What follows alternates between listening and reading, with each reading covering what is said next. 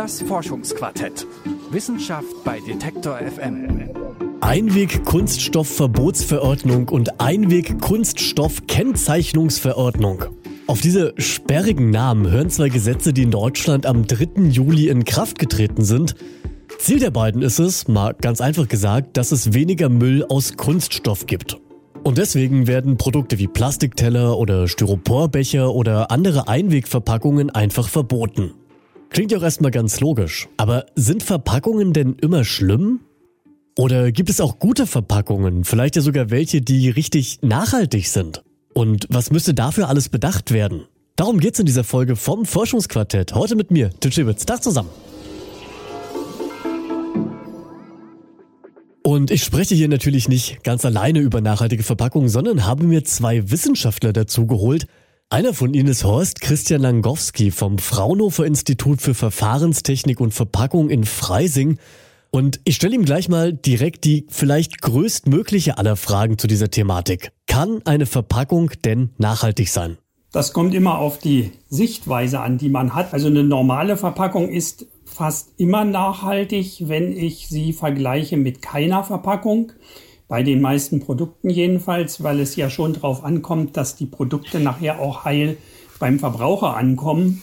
Und wenn ich dann so die ganzen Möglichkeiten der Lebensmittelverluste mit betrachte und auch in meine Kalkulation mit einbeziehe, dann ist es so, dass eben eine Verpackung schon extrem schlecht sein muss, wenn sie überhaupt nicht besser ist als keine Verpackung. Es gibt natürlich Ausnahmen davon. Es gibt Produkte, die man gut unverpackt verkaufen kann, ganz klar. Aber für die Mehrzahl aller Produkte ist es so, dass wir die Verpackung bei unserem Wirtschaftssystem einfach brauchen. Die Lebensmittelabfälle, die müssen in dieser Kalkulation eben auch immer mitbedacht werden. Denn sie verursachen tatsächlich mal, ganz grob gesagt, das Zehnfache an Umweltlasten verglichen mit der Verpackung, wird gerne vergessen. Aber wenn wir jetzt mal davon ausgehen, dass Verpackungen möglichst nachhaltig werden sollen, worauf gilt es denn da zu achten? Ist es so einfach, dass eben nur versucht werden muss, keinen Plastikmüll herzustellen oder gibt es da noch mehr Faktoren? Ja, es gibt sehr viele Sachen, das was wir ja zurzeit erleben, akut nicht ganz so stark, weil die Fridays for Future Demonstrationen so ein bisschen aus dem öffentlichen Bewusstsein rausgewandert sind. Aber letztendlich bis vor kurzem war für uns die Klimaerwärmung ein Hauptproblem. Und da sind wir dann auch schon voll in einem Zielkonflikt, wenn ich auf der einen Seite die Klimaerwärmung oder deren Verhinderung als wichtig sehe und auf der anderen Seite, das ist ja in den letzten Jahren richtig hochgekommen, die Geschichte mit der Verunreinigung der Umwelt durch Plastikabfälle, dann habe ich da schon wieder einen Zielkonflikt, weil wenn ich vermeiden möchte, dass zu viele CO2-Emissionen. Wenn ich die vermeiden möchte, muss ich eben Lebensmittelverluste vermeiden. Wenn ich Kunststoffe vermeiden möchte, dann muss ich je nachdem entweder mehr Lebensmittelverluste in Kauf nehmen oder wenn ich einfach sage, dann nehme ich halt keine Kunststoffverpackung, sondern Glas oder Metall, dann muss ich halt zu schwereren Systemen greifen. Für, das führt wiederum zu mehr CO2-Emissionen aus den Transportaufwendungen und schon bin ich in einem Konflikt, den ich vom Grundsatz her eigentlich überhaupt nicht lösen kann.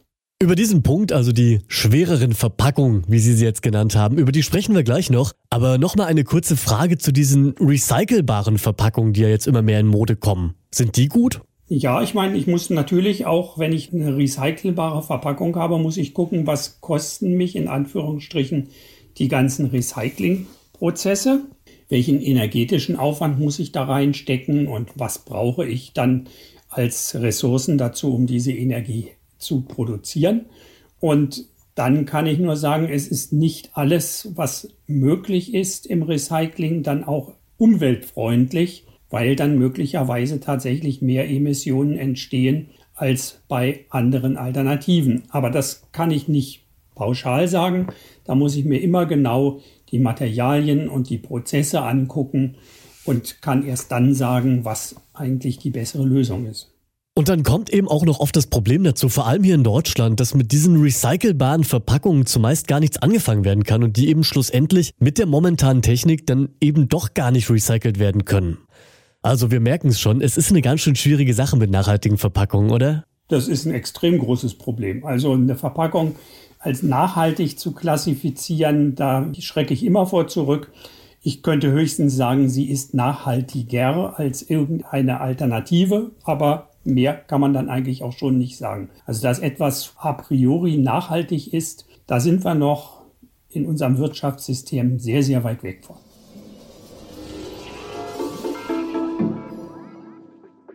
Also, was nehmen wir bisher mit? Grundlegend ist eine Verpackung erstmal sehr oft sehr hilfreich, da sie eben dafür sorgt, dass es weniger Lebensmittelabfälle gibt. Aber wenn es jetzt darum geht, dass so eine Einwegverpackung selbst wirklich ökologisch und nachhaltig sein soll, dann wird es da eben ganz schön schnell, ganz schön kompliziert. Nun gibt es ja zum Glück nicht nur die klassischen Wegwerfverpackungen, sondern auch die Möglichkeit, Sachen öfter zu nutzen. Jetzt eure Brotbüchsen zum Beispiel. Und ähnlich wie die gibt es inzwischen ganze Mehrwegsysteme, mit denen vor allem in der Gastro der Verpackungsmüll reduziert werden soll. Sind die denn grundlegend besser? Ja, genau das frage ich jetzt. Volker Lange, der arbeitet nämlich am Fraunhofer Institut für Materialfluss und Logistik in Dortmund. Es bleibt dabei bei dieser Antwort, nein, es kommt darauf an. Was bei Mehrweg natürlich immer ein Thema ist, das ist neben dem, dass man es mehrfach nutzt, was ja erstmal logisch ist. Aber was natürlich damit verbunden ist, ist der gesamte Prozess, um dann eine Verpackung nach Gebrauch wieder gebrauchsfertig zu machen. So, und das ist natürlich auf der einen Seite tatsächlich ein, ein logistischer Prozess. Alles das, was das Thema Rückführung angeht.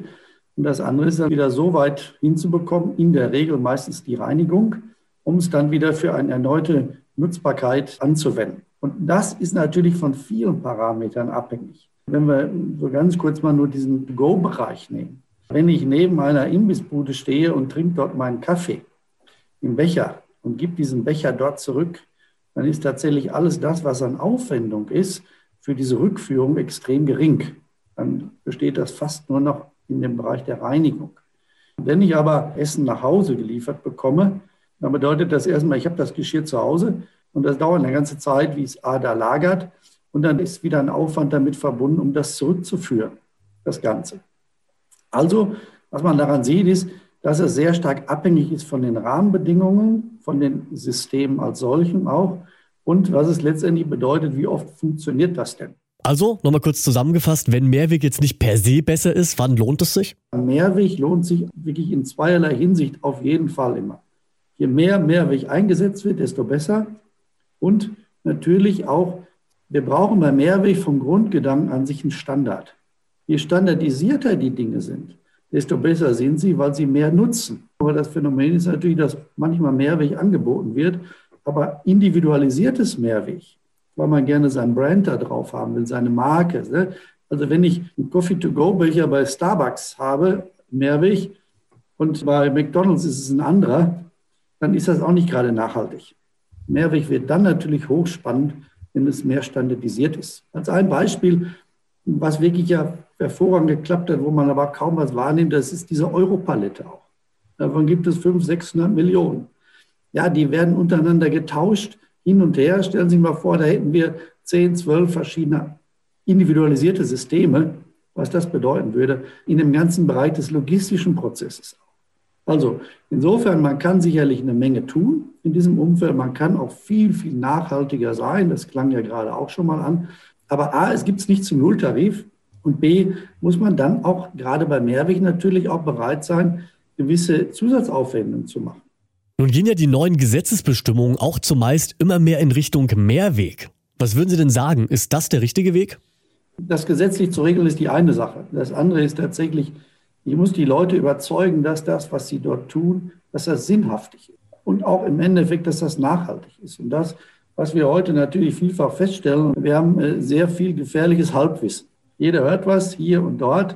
Also aus meiner Sicht gehört insbesondere auch ein Thema Aufklärung dazu, was ja wirklich momentan viel betrieben wird, um überhaupt mal ein Verständnis dafür zu haben, was passiert denn da eigentlich? Was mache ich denn eigentlich?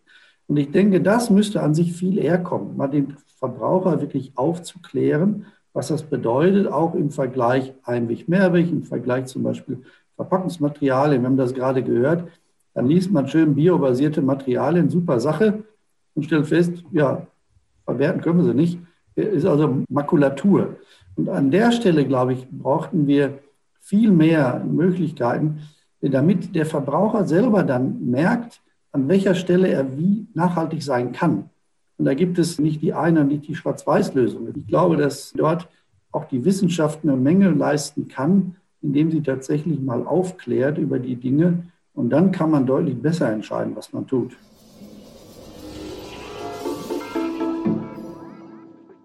Also wenn es darum geht, Verpackungen möglichst nachhaltig zu gestalten, dann gibt es nicht die eine Schwarz-Weiß-Lösung. Wir haben jetzt eine ganze Menge verschiedene Punkte gehört, was da alles so beachtet werden kann und beachtet werden muss. Und ich hoffe einfach mal, dass auch ihr euch jetzt ein Stück weit aufgeklärter fühlt, denn das scheint bei dieser Thematik ja wirklich das Allerwichtigste zu sein. Schönes Schlusswort eigentlich. Wenn euch diese Folge gefallen hat, dann abonniert doch gerne das Forschungsquartett im Podcatcher eurer Wahl. So bleibt ihr immer auf dem Laufenden und ich sag jetzt ciao. Tiltewitz ist mein Name. Bis zum nächsten Mal. Macht's gut. Das Forschungsquartett. Wissenschaft bei Detektor FM.